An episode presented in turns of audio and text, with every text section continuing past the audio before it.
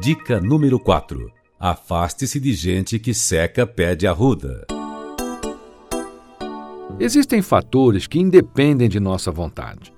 Um deles é impedir que pessoas negativas ou vampiritivas se aproximem de nós.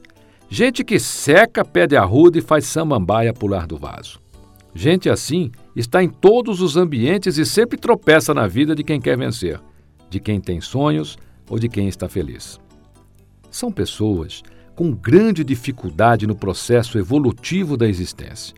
Nem sempre são más, apenas não desenvolveram a capacidade de conquista e querem que tudo fique do jeito que está.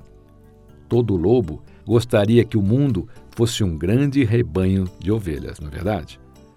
Quando alguém não está com seu campo de visualização totalmente aberto, não consegue reconhecer esse tipo de pessoa, permitindo-se aproximar-se e conviver com ela Convivência que, em pouco tempo, pode se tornar desastrosa, pois exerce influência direta ou indireta na vida de quem busca sucesso, felicidade, tranquilidade e paz de espírito.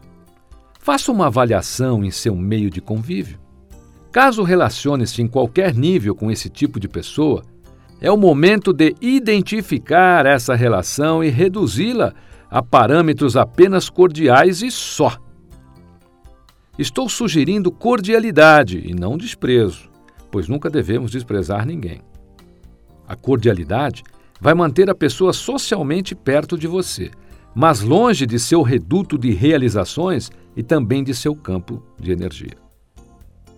A possibilidade de escolher nossos relacionamentos é de nossa exclusiva responsabilidade, assim como as consequências que esse relacionamento nos trará.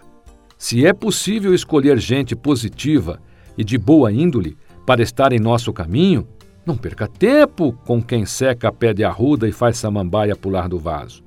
Guardamos da vida a maneira como vivemos.